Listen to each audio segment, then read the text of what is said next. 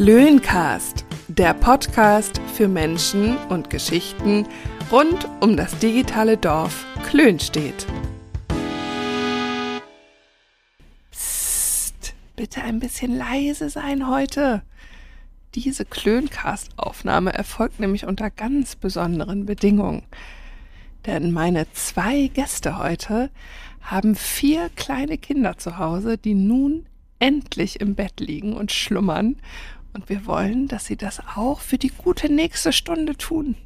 Also, husch, husch, schnell rein, Tür zu und los geht's. Moin, ihr Lieben. Schön, dass ihr heute zuhört bei einer neuen Folge Klöncast mit mir, Lisa, und meinen beiden heutigen Gästinnen. Ich freue mich so sehr, dass ihr heute hier seid. Herzlich willkommen, Andrea und Sarah. Moin, moin. Hallo.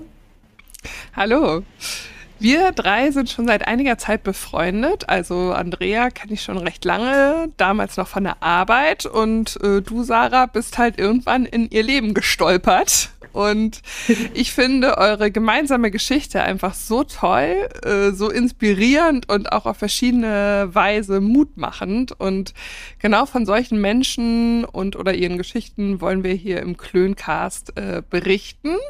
Und deswegen habe ich euch eingeladen und freue mich, dass ihr zugesagt habt und dass wir jetzt hier gemeinsam sitzen. Ja, äh, um unseren schön, dass wir da sein dürfen. ja, ich freue mich.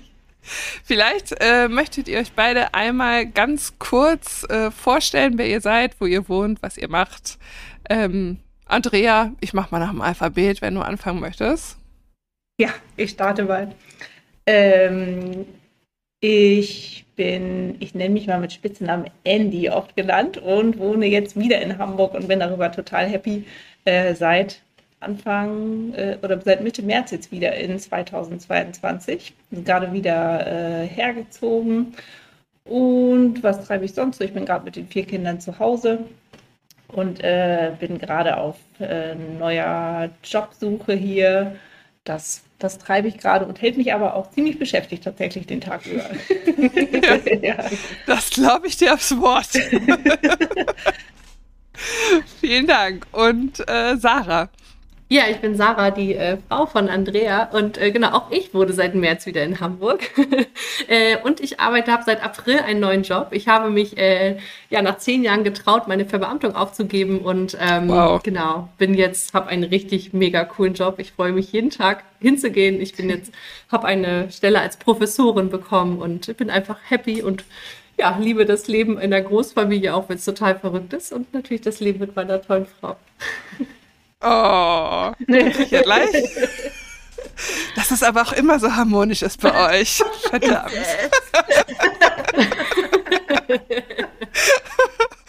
Das war schon mal ein kleiner Vorgeschmack und äh, um unseren Zuhörerinnen nochmal eine kleine Idee mehr zu geben, äh, warum ich eure Geschichte so toll finde, reiß ich die mal ganz kurz ab. Ich hoffe, ich erzähle alles richtig. Ihr könnt natürlich jederzeit äh, sonst einhaken. Mhm.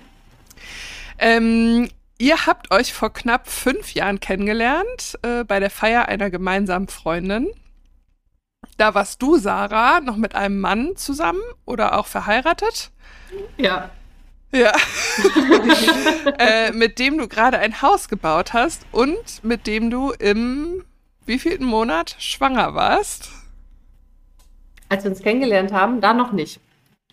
Da warst du noch nicht schwanger? Nee, genau. Aber da war ich so gut, so gut wie fast schwanger. So gut, also. so gut. fast davor sozusagen. Ja, genau. Äh, du bist dann aber auf jeden Fall noch schwanger geworden von ja. ihm.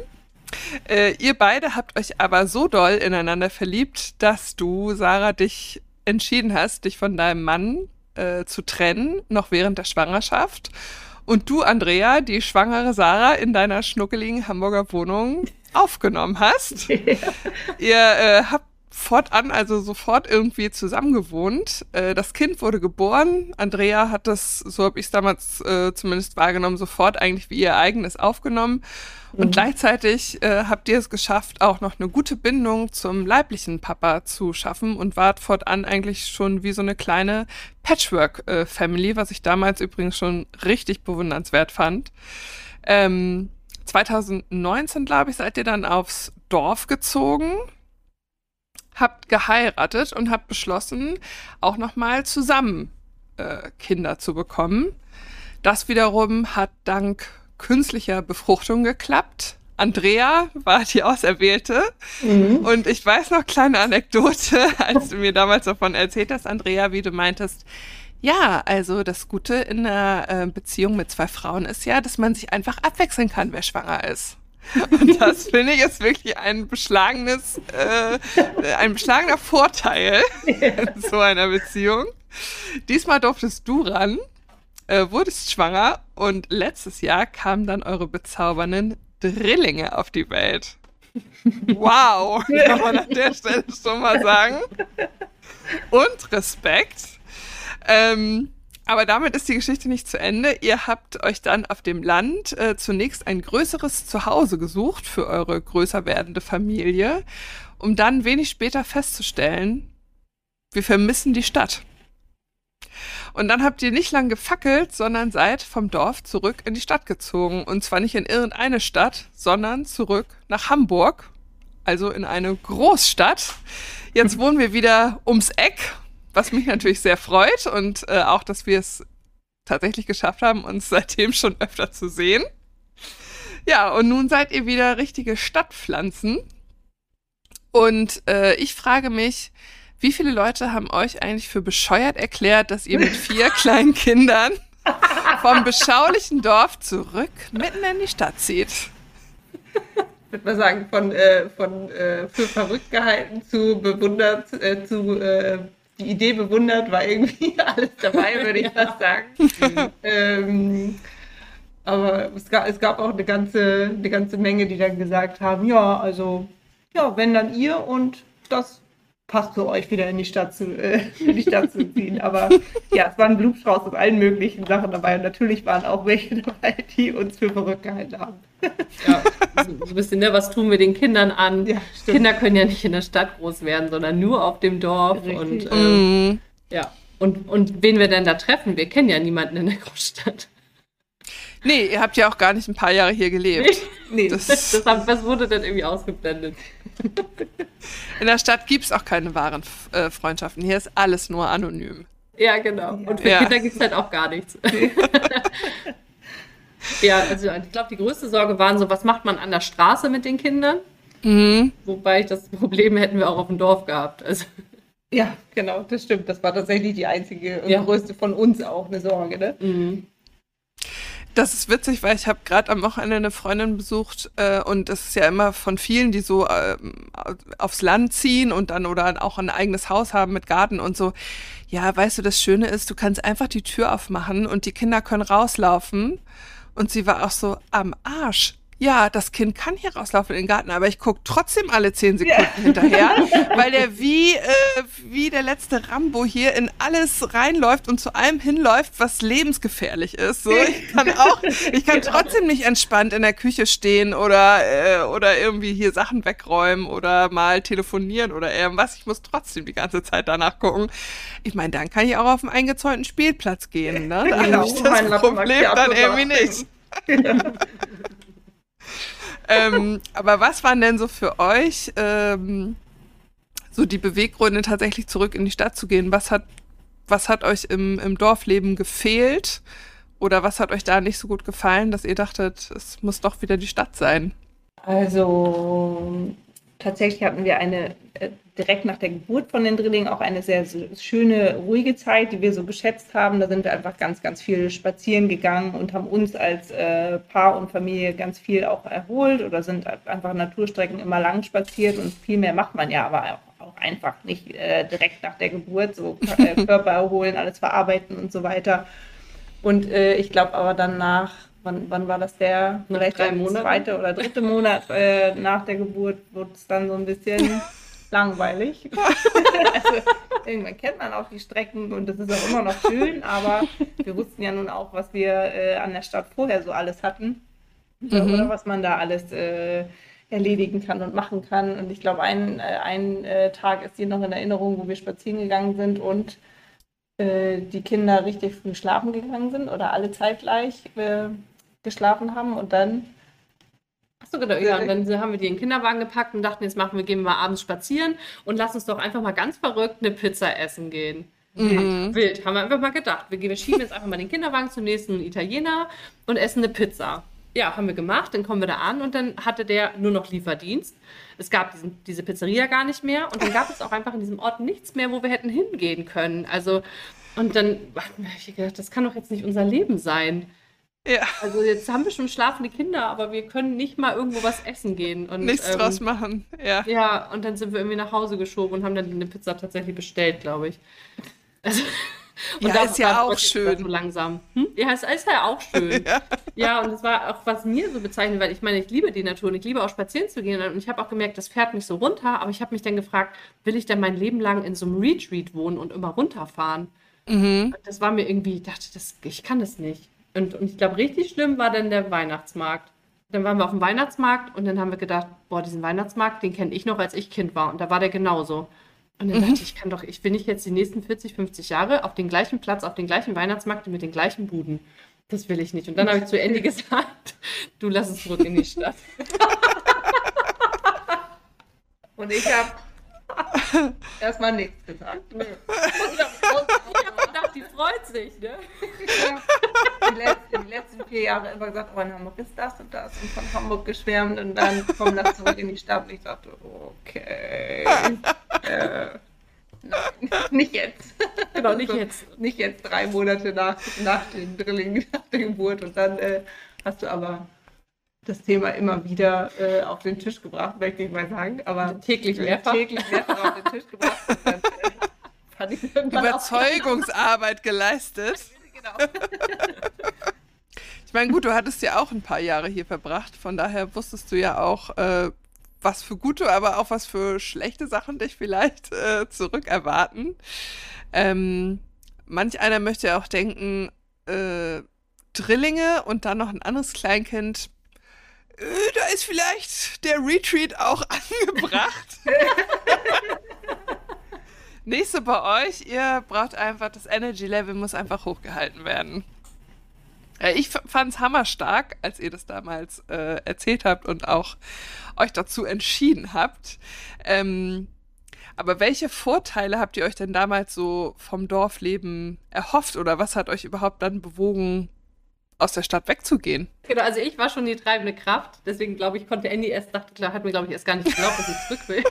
Was will? Ja, und ich muss im Nachhinein, ich habe das auch lange reflektiert, ich glaube, es war eher so ein, okay, ne, meine Tochter war, oder so unsere Tochter war geboren, die erste. Ich war in der Elternzeit in Hamburg und ich da, irgendwie war klar, wenn wir Kinder haben, dann gehen wir zurück aufs Dorf. Also das war so ein, so ein Glaubenssatz, der einfach da mhm. war, den ich aber gar nicht hinterfragt habe, sondern es war ein, ja, das ist doch klar. Das macht man so. Das macht man so. Und wir sind mhm. ja, witzigerweise kommen wir ja beide aus dem gleichen Dorf. Und wir sind, ich dachte, das sei jetzt der logische Schluss, wir gehen zurück in das Dorf, wo wir selber aufgewachsen sind. Und, ähm, und dann habe ich gedacht, ja, dann dann, ich habe wir haben uns dann aber ein anderes kleines Dorf ausgesucht, wo wir beide noch nicht gelebt haben, weil wir auch so ein bisschen neu anfangen wollten. Und meine Vorstellung war so, dann, dann, dass unsere Kinder durchs Dorf streunern und mit anderen Kindern spielen und die ganze Zeit irgendwie coole Sachen bauen im Wald und ähm, ja, und dass äh, ständig jemand klingelt und fragt, ob er mit unseren Kindern spielen darf. Also das habe ich irgendwie gedacht. Also das war so, da war ich mir auch ganz sicher, dass das so ist. Und dann mhm. sind wir mhm. da hingezogen und dann waren da einfach gar keine Kinder. Also es, es Es, es gab kein Kind, was in dem Alter war von unserer Tochter. Und der Spielplatz war immer komplett leer. Ich habe dort nie, nie andere Kinder getroffen. Nee. Niemand. so, es war ne, also von, von der Natur wunderschön. Und wir haben auch da einen tollen Anschluss bekommen zu Menschen, aber das waren halt alles so, so Kontakte, so Erwachsenenkontakte, aber keine mhm. Familien und keine Kinder. Mhm. Ja. Mhm. Ich weiß nicht, was war dein. Du hattest du eine Vorstellung vom Dorf? Oder hast du es einfach nur mitgemacht? Äh, nee, ich fand das Dorf, in das wir gezogen sind, war auch total, äh, total schön. Und das war, wie du eben gesagt hast, auch so ein, so ein Retreat. Und dann, so habe ich es mir auch vorgestellt. Also ganz viel in der Natur sein und viel, äh, viel irgendwie genießen und draußen sein. Aber ich dachte dann auch, ja, okay, dann ist das so. Dann macht man das halt irgendwie mit Kindern. Man hat dann seinen Garten und geht äh, raus in die Natur. Und das ist dann jetzt so, ne?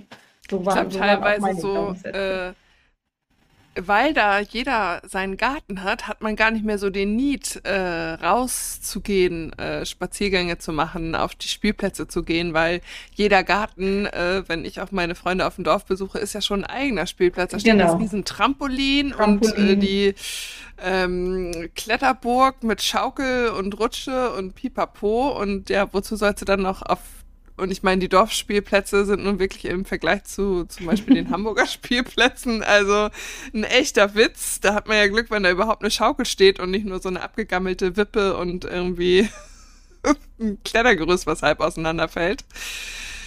Das ist natürlich dann auch schwieriger, weil wo soll man anknüpfen, ne?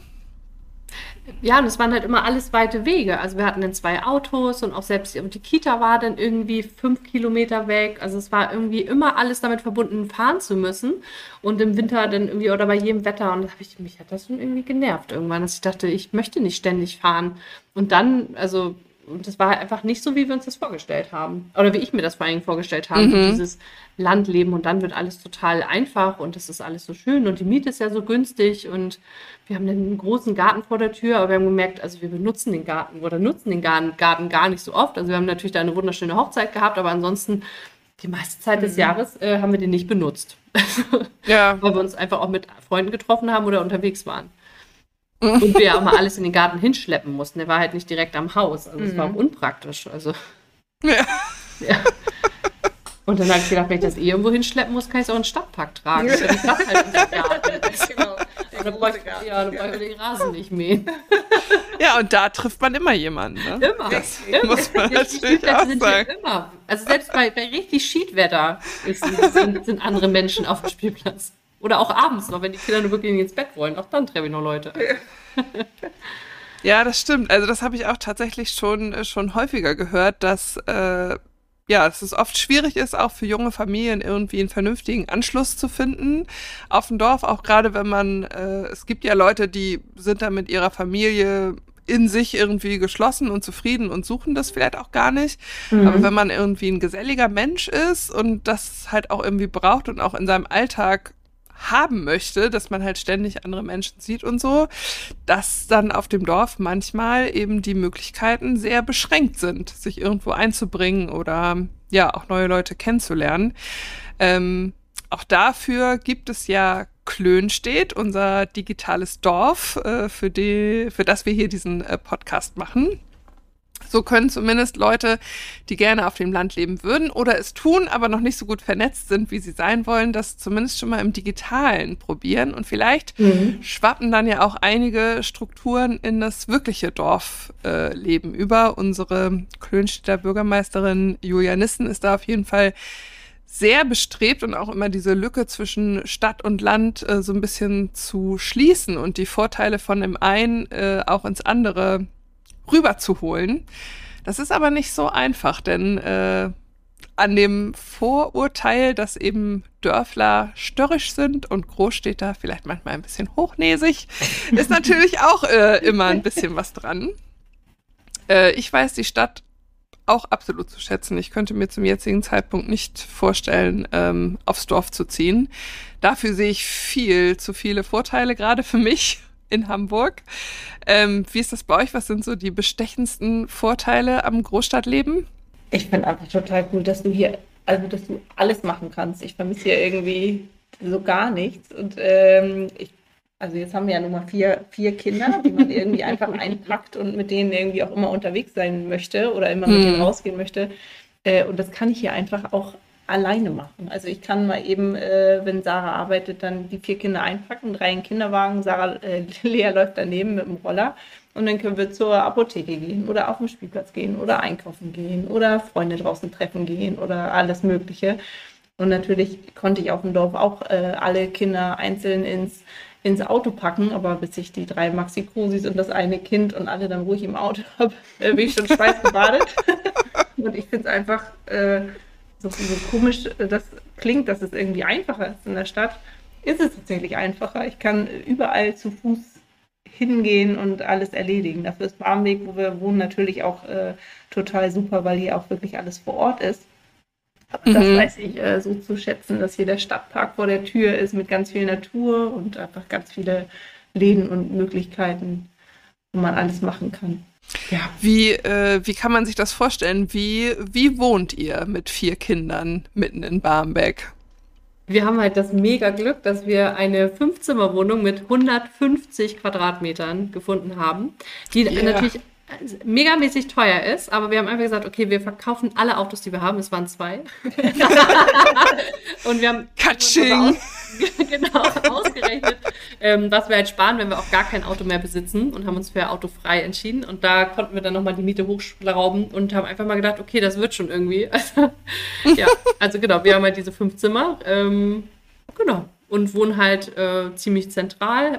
Es waren, gab halt auch einige Kriterien, die wir gesagt haben, wenn wir zurück in die Stadt gehen, dann muss es ähm, S-Bahn oder U-Bahn fußläufig sein. Wir möchten nicht mhm. noch mit einem Bus fahren. Es muss alles in, in, Infrastruktur geben. Also im direkten Umkreis muss es auf jeden Fall eine Drogerie geben. auf jeden Fall.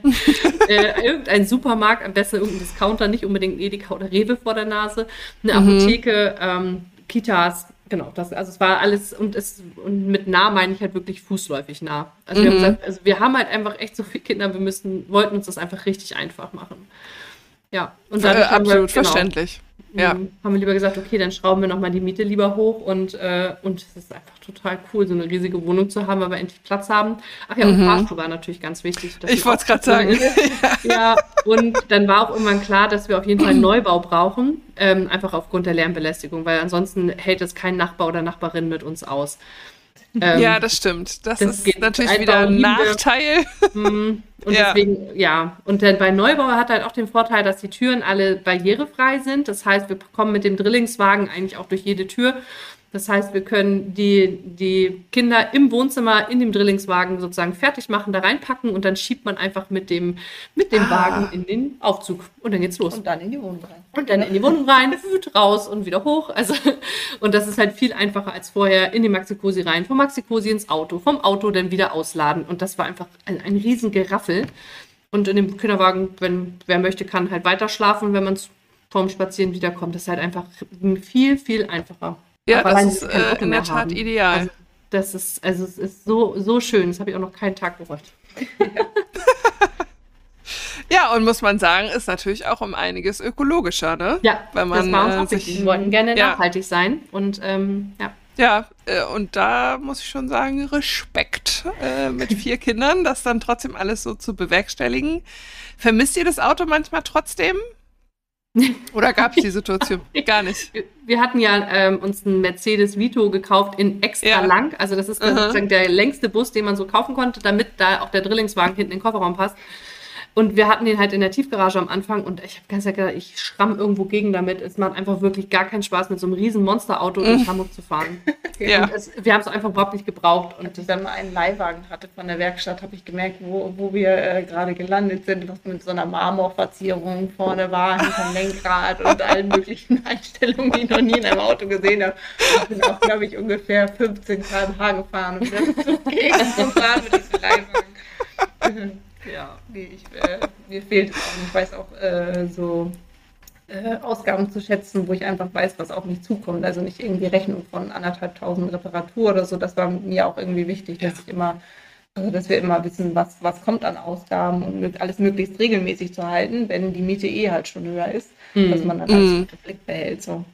Und es gibt so viele Carsharing-Stationen hier, die alle auch fußläufig sind. Und das ist halt total super. Und es gibt hier so immer so ein VW Caddy, da passen auch alle drei Maxi-Cosis rein. Dann, wenn wir nur mit den Drillingen unterwegs sind, können wir damit ah. auch flexibel sein. Oder wir machen es oft, dass wir ein Auto von Andys Schwester ausleihen und dann nur ein kleines Auto, ein Corsa oder so dazu mieten, wenn wir mhm. mal irgendwo Menschen auf dem Dorf zum Beispiel besuchen. Ja.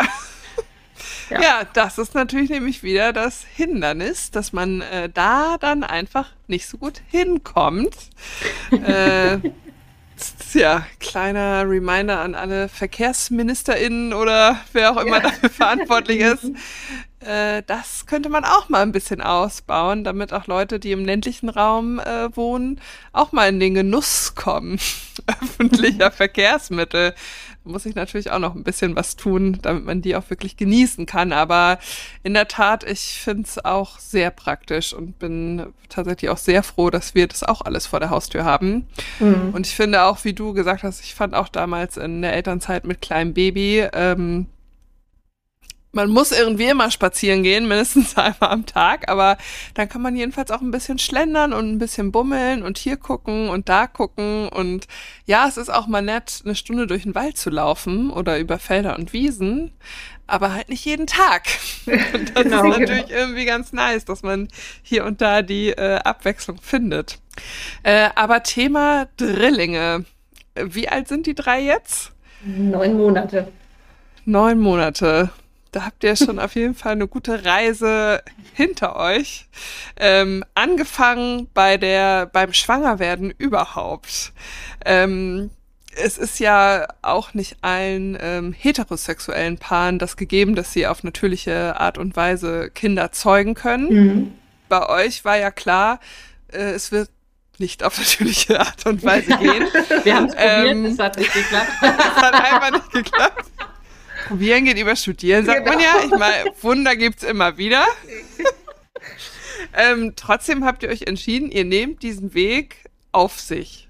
Wie äh, habt ihr euch darauf vorbereitet oder wie konntet ihr überhaupt die Entscheidung treffen, so oder so können wir das jetzt machen? Die und die Möglichkeiten stehen uns zur Verfügung. Wie geht man da so ran? Mm, wir haben verschiedene Möglichkeiten so in Betracht gezogen. Ne? Wir haben ähm, ein befreundetes Frauenpaar, was so relativ kurz vor uns ähm, auch über eine Kinderwunschklinik den, äh, den Weg gegangen ist. Da war das immer ganz hilfreich, dass wir schon mal kon äh, hören konnten, wie sind so Abläufe oder was muss man bedenken, mhm. was, wie hoch sind die Kosten ungefähr. Also alles schon mal irgendwie gehört zu haben, hat uns gut vorbereitet. Ähm, und dann hatten wir aber zwischenzeitlich noch die äh, Idee, jemanden zu fragen, ähm, der uns behilflich sein kann, also den Weg der Kinderwunschklinik nicht zu gehen, sondern zu gucken, gibt es irgendwie einen, äh, einen aus dem Bekanntenkreis, der vielleicht so eine Idee mit uns mitmachen möchte. Mhm. Ähm, und dann sind wir über eine Internetseite, die dafür da ist, äh, so Familien extra zu gründen, ähm, haben wir einen schwulen Mann getroffen, der das äh, erst auch mit uns machen wollte und so nach einem halben Jahr, kennenlernen oder so, das gucke ich immer Fragen zur Seite, ja, ein halbes Jahr ungefähr, ähm, hat er sich dann aber dagegen entschieden und dann ähm, haben wir das zweimal gemacht. Also haben äh, zwei Männer quasi gefragt, aber beide Male hat es dann irgendwann nachher, ist es nicht mehr weitergegangen und dann ist mir ehrlich gesagt irgendwann die Puste auch ausgegangen. Also ich glaube, Sarah hat immer sehr viel Ausdauer in allen möglichen Ideen und probiert immer alles aus und ich habe dann gedacht, oh, irgendwie, ich glaube, ich könnte nicht nochmal hören, dass jemand äh, das nicht nochmal mit uns so zu Ende bringen quasi. Und dann habe ich gedacht, ich möchte aber unbedingt einfach auch Kinder haben. Weißt dann, du äh, äh, die Beweggründe der, der Männer, warum sie sich dann letztendlich ähm, doch dagegen entschieden haben? Weil das irgendwie nicht so in die Lebensplanung passt. Passte ne? Irgendwie bei dem in die Lebensplanung, genau. Genau, bei dem, den wir über Family Ship heißt die Seite ähm, kennengelernt haben, der hat sich dann in Frankfurt in jemanden verliebt. Also in jemanden verliebt, der in mhm. Frankfurt lebt und hatte dann halt mhm. ähm, die Idee, nach Frankfurt zu ziehen und dann wollte er, war ihm das irgendwie wollte er das Passte nicht mehr. dann doch nicht mehr, genau. Und dann gab es ein anderes Männerpaar, die sich uneinig waren. Der eine wollte, der andere nicht. Ja, und da haben wir natürlich gesagt, also wenn, dann hm. es bei einem Paar, müssen es beide tragen. Genau. Ich fand halt immer ja. die Vorstellung total schön, dadurch, dass sie ja bei Lea sehen, dass es einen aktiven Vater gibt, dass ich mir das doll gewünscht habe, auch für alle Kinder, dass alle Kinder auch sozusagen einen aktiven Vater haben. Mhm. Oder zumindest jemand, der irgendeine Onkelrolle übernimmt oder dass der irgendeine Rolle spielt. So. Mhm. Wir wären da auch zu allem Möglichen bereit gewesen, auch sozusagen, dass äh, der Mann auch hätte das Sorgerecht haben können oder wir uns irgendwie da so zusammengefunden hätten. Und wir waren auch mhm. bei so einer Regenbogenberatungsstelle, die es ja ganz besonders in Hamburg gibt und haben uns mhm. auch beraten lassen. Das war total gut. Aber genau, es sollte nicht sein und es ist, glaube ich, auch einfach, ja, auch extrem schwer. Es ist schon schwer, einen Partner oder Partnerin zu finden und dann noch jemanden quasi zu finden, mit dem man eine Familie gründet. Das ist ja schon. Ich wollte es ähm, gerade sagen. Schwer. Ja, zu dem man auch, äh, also auf beiden Seiten irgendwie erstmal das mhm. Vertrauen aufbaut, dass man auch weiß, auch wenn das Kind dann da ist, äh, können wir uns aufeinander verlassen und wir wollen das ja. wirklich mhm. alle, das äh, für das Kind dann auch da sein und zueinander gut sein und so. Ja, das mhm. stelle ich mir auch extrem schwierig vor. Mhm. Ich glaube, wir sind ziemlich gut da drin, uns immer alles so vorzustellen oder äh, Ideen dann irgendwie umzusetzen mhm. und zu machen. Aber manchmal, vielleicht, wenn es dann nicht so sein soll, dann kommt auch rechtzeitig irgendeine Reißleine, dass es dann doch nicht passt. Aber ja, das ist ja auch gut. Also richtig, richtig Dream big. Ja. So, ja. genau. Ja, und dann ähm, also kurz, vor, kurz vor unserer ähm, Hochzeit, aber hat er sich dann dagegen entschieden und wir wollten nach der Hochzeit starten. Und dann äh, habe ich gedacht, äh, ja, ich möchte trotzdem starten mit Sarah und möchte Kinder. Und dann sind wir den quasi ganz äh, den häufigen Weg gegangen und haben bei einer Kinderwunschklinik angefragt. Und die hatten so eine Kooperation mit einer Samenbank und die fand ich ganz schön, weil die halt nicht so nach dem Katalog irgendwie das machen, so man klickt dann irgendwie durch Augenfarbe, Haarfarbe, sondern dass man mhm. so ein mhm. persönliches Gespräch führt mit denen und dann hat die Mitarbeiterin von der Samenbank geguckt, welcher, welcher von den Spendern passt persönlich zu uns. Also weil sie ah. spenden ja einmal die Woche, das heißt, die kennt man, kennen sich schon irgendwann so ein bisschen, merken, oh, ist der besonders freundlich oder wie ist der vom Typ. Und die mhm. führen auch so Persönlichkeitstests durch und dass es halt über so äußerliche Merkmale hinausgeht und das fanden wir halt total gut. Weil natürlich, klar, muss soll es äußerlich auch zum ersten Kind passen, dass die Geschwisterkinder mhm. so ein bisschen sich ähnlich sehen. Aber uns war halt auch sozusagen diese, diese Werte wichtig, die der Spender dann hat, weil ich, wir gehen davon aus, dass unsere Kinder den bestimmt kennenlernen wollen mhm. und dass mhm. das dann irgendwie menschlich passt so. Mhm. Und das geht, also wenn der Spender willigt dann ein und dann ab einem gewissen Alter oder wie funktioniert das? Mhm, ab, ab, genau, ab 16 können die Kinder sich bei der Samenbank melden und ähm, die haben sozusagen ein Recht darauf, ihn kennenzulernen. Und die Spender willigen halt mit der Spende damit ein. Aber genau, also ich fand es ganz spannend, dass, glaube ich, also zehn, also der Spender kann bei zehn Familien spenden, aber nur so zwei bis drei Familien melden sich überhaupt weil der größte ah, Teil entweder okay. gar kein Interesse hat oder es einfach Kinder aus Hetero-Beziehungen sind, wo die Kinder gar ja. nicht wissen, dass sie Spenderkinder sind. Das, ja. ja, ja, okay, verstehe. Genau, das heißt also, wir würden sich dann eh vielleicht nur zwei oder zwei andere Familien mit unseren Kindern in 16 Jahren melden. Ja, oder. Okay, das ist ja spannend. Ja, ich finde es auch mega spannend. Ja. Ich bin auch total gespannt. Auch, auch, auch schon ein bisschen so, wie ist der denn? Ne? So, wie sieht der ja. aus? Unsere Kinder sehen ja. auch sehr unterschiedlich aus. Also, wir fragen uns das schon öfter mal. Ja, mal gucken. Was steckt da drin? Ja, wir fragen uns das richtig toll sogar, ne? Hoffentlich wollen die den kennenlernen. Ich ja. habe heute mit Sarah gewitzelt, dass ich die, äh, die Telefonnummer schon ins Handy eingebe und dann so sagt, guck mal, du musst nur noch auf den grünen Hörer drücken, dann rufst du an, los, mach mal, geh mal, ruf doch mal an, sag du willst ihn kennenlernen. Also ich glaube, wir sind beide ziemlich gespannt darauf. Ja. ja kann mir vorstellen, dass die das auch von alleine wollen, die drei. Ja, was irgendwie ganz cool ist, man kann auch zwischendurch Fragen stellen, die die dann den Spendern stellen. Zum Beispiel haben wir dann äh, letztes Jahr haben wir mal gefragt, was denn das Lieblingslied ist von dem Spender, damit man mal so ein bisschen so ein Gefühl kriegt, mhm. wie, wie der so ist, ja. Ja, und ich mit meiner äh, Disney-verzauberten Seele habe dann gedacht, oh, bestimmt ist sein Lieblingslied aus dem Film oben, wo die ganzen Luftballons mit dem Haus nach oben schweben. Und bestimmt findet er auch sowas toll, weil das doch irgendwie alles so sein sollte. Genau, und dann hat er das Lied zurückgeschickt und das war irgend so ein äh, Techno-Lied. okay, ja. Sarahs Geschmack ist getroffen, aber nicht so, wie ich dachte. Ich fand das ziemlich gut. Das ja. Ich habe mich total Ja, wollte ich gerade sagen, immerhin ja. eine. Ja. Da hat es auf jeden Fall gematcht. Wie ist das denn als äh, gleichgeschlechtliches Paar? Muss man äh, da verheiratet sein, damit man das machen darf? Oder, ist, oder muss man das gar nicht mehr? Ähm, ich glaube, mittlerweile braucht man es wohl nicht mehr, weil man auch als alleinstehende Person ja auch gehen kann. Also in quere Zeit ah, wie alleinstehend. Ja, stimmt. stimmt. Ähm, für die Adoption war es aber, mhm. ich weiß gar nicht, auf jeden Fall für die, für die Adoption mussten wir verheiratet sein. Genau, stimmt. Das muss man vielleicht auch nochmal sagen. Wenn äh, gleichgeschlechtlich ähm, über künstliche Befruchtung die Kinder gezeugt werden, dann muss die Partnerin oder bei Männern dann eben der Partner die Kinder nach der Geburt dann adoptieren. Mhm. Genau, wobei nach der Geburt wäre ja schön, sondern es ist, dauert mindestens ein Jahr. Also bis, bis jetzt, ah. also, ne, es steht bei der, in der Geburtsurkunde ausschließlich Andreas Name und mich gibt es rechtlich gar nicht. Und das finde ich halt einfach total traurig, wenn ich mich frage, okay. wer bin ich denn? Also ja. ich habe den ganzen Weg mitbegleitet, mhm. habe mir die ganzen Nächte um die Ohren geschlagen, war sechs Monate mit den Elternzeit und wer, wer bin ja. ich? Ist, mich gibt es nicht. Und das ähm, ärgert mich und genau, eigentlich macht es mich mehr traurig. So. Also die, ja, die Gesetzgebung liegt ja längst im, in der Schublade. Sie müssen es gefühlt aus meiner Sicht nur noch beschließen, aber wahrscheinlich mhm. gibt natürlich immer tausend andere Dinge, die dann wichtiger sind.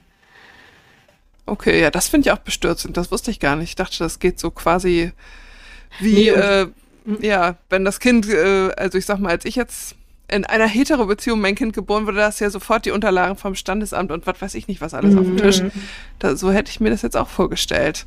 Ja, und ich muss sogar sowas wie ein Führungszeugnis vorlegen und ein ärztliches Attest. Also ich finde das total schlimm. Wow. Also Also ja. so Sachen, genau, zum Glück, das Gespräch mit dem Jugendamt ist jetzt seit letztem Jahr entfallen, das braucht man nicht mehr. Oder dein mehrseitiger Bericht über dein Leben. Genau, früher musste man so zehnseitigen Lebensbericht schreiben, warum man Kinder möchte und so ein Quatsch.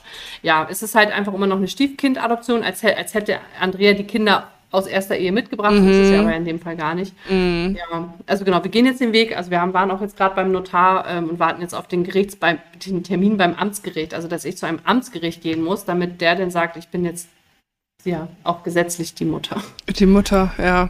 Okay. Ja, genau, also ja das ist echt crazy. Mutter, aber so die ja. sorgenberechtigte Person. Ja. Ne? Mhm. Ja. Ja, das ist irgendwie, das finde ich auch nach wie vor wahnsinnig ungerecht. Mhm. Ähm, könnt ihr euch erinnern, an, an was für, auf was für Hürden seid ihr da noch so gestoßen oder an, an was für Dinge, wo ihr dachtet, so, wie, wie kann das sein oder was, was soll das jetzt? Na, ich, auch, dass wir den ganzen Kram be selber bezahlen mussten. Ne? Also jedes mhm. Paar kriegt zumindest ein paar Versuche in der Kinderwunschklinik bezahlt. Mhm. Wir mussten alles, komplett alles selber bezahlen. Und ich hatte vorher keine Vorstellung, was zum Beispiel Hormone kosten, wenn man die in der Apotheke holt. Und der Apotheker sagt äh, 550 Euro. Und du denkst, was, so viel Geld habe ich noch nie in der Apotheke bezahlt für irgendwas. Ja. ja. Das ist einfach Wahnsinn. Also das fand ich schon auch, die finanzielle Belastung fand ich schon extrem. Also weil okay. dann immer wieder irgendwelche Rechnungen kamen von der Kinder und hier noch ein Ultraschall und da nochmal und dann noch an die Samenbank und da noch ein mhm. Vertrag. Also das fand ich auch anstrengend. Ja, das, das glaube ich dir. Das wusste ich auch nicht. Ich dachte, man hat auch irgendwie so drei Versuche frei oder irgendwie so. Nee. Äh, das ist dann okay. Und ich habe ja erst so gedacht, 1000 Euro pro Versuch. Und es waren aber, glaube ich, eher 2000. Mm. Und es klappt ja selten beim ersten Versuch. Ja. Also, ja. Ja, ich muss äh, unter uns, wir können es ja so sagen, da hat sich das ja richtig gelohnt, dass da gleich drei bei rausgekommen Ja, richtig, genau. Versucht alles wieder reingeholt. Genau. drei Ja, genau. Gut. Das war dann auch okay. Wobei wir immer gesagt haben, so, das ist mir auch egal, was es kostet und wie viele ja. Versuche. Ne? Wir haben gesagt, so, wir ja. werden noch Kinder haben und das soll daran nicht hängen, weil ich wär, würde nicht mit, wenn ich 80 bin, das bereuen, dass ich irgendwo 10.000 Euro oder so ausgegeben habe. Das war, und ja. wir haben es auch nie komplett ausgerechnet, weil es mir auch einfach egal ist. So, Kinder sind Kinder und die sind für mich nicht mit Geld zu messen. Mhm. Ja, schön gesagt. Mhm. Ist ja, also ich glaube auch, wenn man, wenn man das so sehr will und so viel Liebe dahinter steckt, dann und das eben der Weg ist, den man gehen muss, dann, dann ist es auch egal, ne? Dann, dann zieht man das einfach Macht durch. Macht man alles dafür, ne? Mhm. Ja, ja. Ähm, wie äh, managt ihr denn jetzt euer äh, halb groß, halb Patchwork Family Life? Äh, du hast äh, erzählt von deiner oder eurer ersten Tochter. Gibt es auch noch eben den Vater, der auch äh, immer noch aktiv dabei ist, sich kümmert? Ähm, wie kann man sich das so vorstellen bei euch? Also Lea besucht ihren Vater äh, jedes zweite Wochenende und äh, freut sich da auch immer richtig doll drauf und erzählt schon einen Tag vorher, dass sie dann losfährt und ähm, hat dann eine ganz enge Bindung zu ihrem Papa und auch zu seiner neuen Freundin, hat auch einen Halbbruder da und ist da immer wie, ja, wie in, wie in einer zweiten Familie, kommt sie dann da immer an am Wochenende mhm. und feiert da Geburtstag und fährt mit denen in Urlaub. Also es ist sehr äh, harmonisch so unter denen. Und wir ähm, kommunizieren einfach immer richtig, richtig viel, würde ich sagen. Ne? Also wir sind von den Charakteren sehr, sehr, sehr gegensätzlich, so äh, vom Wesen her. Äh, und gerade deswegen kommt es immer darauf an, richtig viel, richtig viel zu bequatschen, immer alles zu bereden, was äh, mit unserer Großen zu tun hat, äh, Zeitenplan, Wochenendenplan. Oder ähm, wenn wir uns irgendwie wenn wir so unterschiedliche Ansätze in der Erziehung haben, dass wir das auch immer ansprechen, dass wir uns nicht äh, irgendwie über Sachen ärgern und die stehen lassen. Also möglichst positiv, möglichst davon ausgehen, dass der andere das irgendwie gut meint, äh, wenn man sich trotzdem ärgert, das aber anzusprechen. Ich glaube, damit fährt man immer richtig weit. Mhm. Äh, und ich glaube, dadurch, dass Sarah das so, so früh auch angefangen hat, also direkt nach der Geburt immer gleich Kontakt gepflegt hat, gleich immer geredet hat, die Oma mit eingebunden hat. Dadurch ist dann auch so eine gute Beziehung entstanden. So, und jetzt, äh, ja, der ist vier und jetzt haben wir, glaube ich, ganz schön gute Früchte dadurch, dass du direkt gestartet hast und so über, über dein Ego gegangen bist, würde ich mal sagen. Und äh, jetzt nicht die ganze Trennungsgeschichte mit reingebracht hast, sondern ja, Mittelpunkt ist einfach immer unsere, unsere große und es geht immer um die und nicht um irgendwelche verletzten mhm. äh, Ego-Sachen, die irgendwie da drüber stehen sollten. Ne? Ja. Ja, das ist schon schön gesagt. Ich glaube, das Wichtigste war, ja, das Wichtigste am Anfang, dass ich, mm. einfach gesagt haben, es wird nicht schlecht über das andere Elternteil gesprochen, ja. so, weil ich möchte auch nicht, dass jemand schlecht über den Vater meiner Tochter redet. Und mhm. so, das Umfeld geiert ja immer drauf auf irgendwelche Sensationen und möchte schlechte Worte hören. Und das haben wir einfach, ähm, habe ich in Absprache auch mit dem Vater, das haben wir von Anfang an nicht bedient. Und dann hat auch keiner mehr gefragt. So. Und ich fand auch schön, wie Andrea sagt, also einfach immer erstmal davon ausgehen, dass der andere das auch einfach gut meint. Und manche Sachen muss man dann einfach akzeptieren. Also es sind dann, also das ist aber, glaube ich, in jeder anderen Beziehung auch so, dass man sich manchmal uneinig mhm. ist. Ne? So ein kleines Beispiel ist so, ich hätte halt ein Fahrrad, wir hatten ein Fahrrad gekauft ohne Stützräder, weil ich glaube, ich denke, dass man das nicht mehr macht mit diesen Stützrädern. Mhm. Er hat ein Fahrrad mit Stützrädern und Lea feiert diese Stützräder. Dann ist das halt so. Also da, muss, da müssen wir uns jetzt auch nicht dran reiben oder ja. ne, streiten. Dann ist, ich bin auch, habe auch früher Stützräder gehabt, da geht die Welt nicht von unter. Also so ist es einfach. Und es wird einfach Dinge geben, die sie bei ihrem Vater hat, die sie bei uns nicht hat und wie auch immer. Also das ist dann auch in Ordnung. Aber insgesamt sind wir uns schon auch einig und ähm, mhm wir planen das Jahr immer ziemlich gut durch, dass jeder immer weiß, wann sie wo ist und ähm, ja, und was halt total schön ist, und da bin ich auch einfach seiner jetzigen ja auch Frau, er hat ja auch neu geheiratet, einfach unheimlich mhm. dankbar, die hat das halt so aufgefangen. Also so, Ulrike ist einfach für mich die dritte Mama, die einfach von Tag null, die ja auch damit aufgewachsen ist, also beziehungsweise auch mit Lea ja da so aufgewachsen ist, die hat das einfach total toll zusammengehalten und bis heute. Ja, toll. Mhm. Ja. Also sie war ja auch schon mit ihm zusammen, als ich noch schwanger war. Das heißt, ähm, an den Wochenenden, wo Lea bei ihm war, war sie, mhm. ist, ich glaube, wenn die unterwegs sind, denkt auch jeder, dass sie die Mutter ist. Also ja. die sehen sich witzigerweise auch noch ähnlich. Ja. das ist total verrückt. Und ähm, ja, deswegen ist es total schön. Ja, da muss man euch auch wirklich Respekt zollen, finde ich, weil es gibt so viele Negativbeispiele äh, mhm. äh, von Beziehungen, die auseinandergehen und wo genau das passiert, äh, was du gerade beschreibst. Und ich glaube, da gehört wirklich wie Andrea gerade sagte, eben dazu, dass man über sein Ego rüberkommt und echt sagt, so, wir machen es fürs Kind und wir beide spielen da jetzt keine Rolle und jeder muss sich da irgendwie ein bisschen zurücknehmen. Und das mhm. finde ich schon eine Stärke, weil das kann echt nicht jeder. Also, da könnt ihr euch mal ordentlich auf die Schulter klopfen. das ist schon ganz gut. Du hast es angesprochen, äh, keine bösen Worte und so. Äh, sind euch ähm, in der vergangenen Zeit auch mal blöde Blicke, blödes äh, Getuschel hinterm Rücken oder sowas passiert? Habt ihr da mal irgendwo irgendwie was mitbekommen und wie seid ihr damit umgegangen? Äh, jetzt in Bezug auf, auf ähm, die Patchwork-Familie oder auf die. Oder ja, so allgemein auf, äh, auf eure Lebenssituation und wie, wie ihr Dinge angeht und so, weil das natürlich schon, äh, sag ich mal, nicht ungewöhnlich ist, aber anders. Ähm äh, ja, ich glaube, es gibt so, es gibt beide Sachen. Es ist witzig, wo du gerade sagst, eure Art und Weise, das Leben anzugehen. Für mich ist das irgendwie schon so normal, dass ich das manchmal gar nicht mehr merke, dass es ja ein bisschen komisch für andere Leute sein kann. Aber das stimmt, das ist ja Also ich würde gar nicht sagen komisch, aber vielleicht außergewöhnlich. Nee, komisch, komisch klingt äh, so bewertend, aber äh, ja, außergewöhnlich. Äh, deswegen musste ich erst mal fragen, wie du es meinst. ähm, ich glaube, es gibt einige, es gibt einige, die gesagt haben, ja cool, wenn dann ihr, wenn dann zieht ihr mit vier Kindern in die Stadt so und guck, mhm. guck wenn einer Drille gekriegt hat, ihr und macht das mal. Und, äh, und ich würde sagen, die andere Hälfte versucht uns immer ziemlich zu bewahren vor unseren Entscheidungen oder unseren Ideen.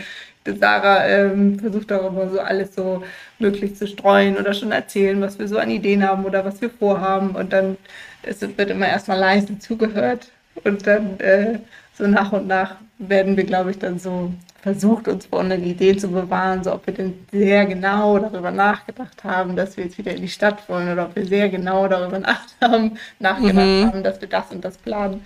Und ich glaube, ich würde sagen, es gibt so diese zwei äh, zwei Abteilungen. Ne? Ja, glaub, vielleicht gibt es auch noch manchmal welche dazwischen, aber es ist schon, ja, ich, ich glaube, die schlimmste, die schlimmste Phase war eigentlich, als ich mich von meinem Mann getrennt habe und als irgendwie klar wurde, oh, da trennt sich jemand von einem Mann für eine Frau ja. und dann ist sie auch mhm. noch schwanger und dann zieht die mhm. aus diesem riesen Eigenheim dann in eine 40 Quadratmeter Wohnung nach Hamburg. Das hat, glaube ich, irgendwie gar keiner verstanden. Dann kam irgendwie, oh, warum eine Frau, warum schwanger, warum dies und das. Und ich glaube aber seitdem ist es so ein bisschen entspannter geworden, weil die Leute mir eh schon alles zutrauen. Ja. und es, ich glaube, mir ist es aber mit der, mit der Zeit immer egaler geworden. Am Anfang hat mich das noch total verletzt, wenn Leute das nicht ja. verstanden haben. Und jetzt habe ich einfach für mich akzeptiert, das muss überhaupt gar keiner verstehen. Die einzige mhm. Person, die es verstehen muss, bin ich selber. Und ähm, natürlich meine, meine Frau und meine Familie. Wir wir sind unsere Keimzelle und wir machen das, was uns gut gefällt und was uns gut tut. Und wenn Menschen das nicht, nicht wollen, nicht oder anders leben, dann ist das ja genauso gut. Also mhm. genau, und das kann ich irgendwie jetzt annehmen mit der Zeit. Mhm. Ja, und es sind halt immer wieder Themen, ne? So, ja, dann auch genauso mit der Verbeamtung, was dann auch Menschen nicht verstehen können, wie kann ich denn so einen sicheren Job aufgeben? Mhm. Ähm, und, da, und, ne, oder wie können wir in die Stadt ziehen? Also es sind so viele Themen. Ja. Ja, das Beste ist einfach immer, wenn man mit seinen eigenen Entscheidungen selbst am glücklichsten ist, dann, dann ist man vor solchen, vor irgendwelchen Kommentaren oder so am besten ja. gefeit, ne? Ja, und ich habe einfach stimmt. verstanden, was ich total krass finde, dass ich immer wusste, okay, in ein paar Jahren kommen die Leute und sagen, ach Mensch, Sarah, ja, jetzt sehe ich ja, wie das ist und ich sehe, wie glücklich du bist, toll. War ja mhm. echt die mhm. richtige Entscheidung. Und dann denke ich, ja, ich, diesen Benefit und dieses äh, Cheerleading hätte ich mir vor vier Jahren gewünscht. Ja. So, und, ja. oder ja. Leute sagen, oh, jetzt habe ich mich auch mal getraut, mich zu trennen oder meinen mein Job zu wechseln. Oder dass sie sagen, boah, krass, wenn du deinen Job in so einer Situation wechselst, dann schaffe ich das doch auch. Also es ist, ähm, ja, und dass ich das deswegen auch akzeptieren können. Man, manche anderen Menschen brauchen einfach länger. Ist auch okay. Ich wollte gerade sagen, manchmal braucht es auch solche VorreiterInnen wie euch, äh, an denen andere Menschen sich dann orientieren können, auch wenn sie sich das vielleicht vorher niemals hätten vorstellen können. Und deswegen spannen wir hier schön den Bogen zum Anfang zurück, wo ich sagte, auf viele verschiedene Art und Weisen äh, Mut machen. Denn ich finde, es gibt wirklich bei euch so viele Sachen. Es ist, es ist wirklich ein harter Sprung, äh, schwanger seinen Mann zu verlassen, egal ob für einen neuen Partner oder für eine neue Partnerin, aber einfach sich dann zu entscheiden, ein neues Leben zu beginnen. Es ist ein, es ist, braucht unheimlich viel Mut, äh, den Job zu wechseln. Es braucht unheimlich viel Mut, umzuziehen, egal ob aufs Dorf oder in die Stadt oder wieder zurück in die Wohnung, ins Haus, wie auch immer. Es braucht krass viel Mut, äh, sich zu entscheiden, eine Familie zu gründen, die Kinder das Kind, wie auch immer, auf die Welt zu bringen und großzuziehen. Und ihr habt das alles, äh, ich möchte es noch mal ganz kurz sagen, in knapp fünf Jahren äh, hinter euch gebracht und seid immer noch, ich merke das jedes Mal, wenn wir uns treffen, wenn ich euch besuche oder wie auch immer, ihr seid so ein tolles, harmonisches Paar, ihr seid so eine fröhliche, gelassene Familie. Also ich habe noch nie so entspannte Mütter wie euch gesehen, das muss man einfach mal sagen. Und äh, ich weiß noch, als ich auf euer Babyshower war letztes Jahr, und es war wirklich alles, es war einfach nur rosarot. Es war alles so schön, es war alles so voller Liebe. Und als wir gegangen sind, äh, ich weiß nicht, irgendwas habt ihr noch gesagt, dann habt ihr euch geküsst und dann meinte ich, sag mal, streitet ihr euch eigentlich auch mal? Und dann habt ihr gesagt, nö, eigentlich nie. und da dachte ich so, das sind wirklich Goals. Also besser kann es nicht laufen und ich hoffe, dass ganz viele Menschen ganz viel Inspirierendes aus eurer Geschichte mitnehmen können in ihren Alltag, in ihr Leben, in ihre Zukunft, sich vielleicht mal an diese Geschichten erinnern. Oh, ich höre ein Baby quaken. Das ist vielleicht ein gutes Schlusszeichen für uns. Andrea und Sarah, ich danke euch so sehr für euer, für dieses offene Gespräch, was wir haben, dafür, dass ihr, dass ihr so frei und frank und frei erzählen konntet und erzählt habt. Vielen, vielen Dank, dass ihr meine Gäste wart in dieser Klöncast-Folge. Ich wünsche euch, dass ihr weiterhin so entspannt und fröhlich bleibt und euren Weg geht. Das ist wirklich fabelhaft, wie ihr das macht. Danke, das war total schön bei uns. Danke, dass wir dabei sein durften. Genau, wir sind nicht mehr zu zweit, sondern ein Kind ist jetzt mit dabei. Ja. Wir sind gerade ein bisschen abgelenkt. Das macht gar nichts. Ich überlasse euch jetzt wieder eurer Family. Ich sage nochmals vielen Dank fürs Dabeisein. Und euch danke ich vielmals fürs aufmerksame Zuhören. Ich hoffe, ihr habt euch gut unterhalten gefühlt und ich freue mich, wenn wir uns in der nächsten Folge wiederhören. Macht's gut. Bis dann. Ciao.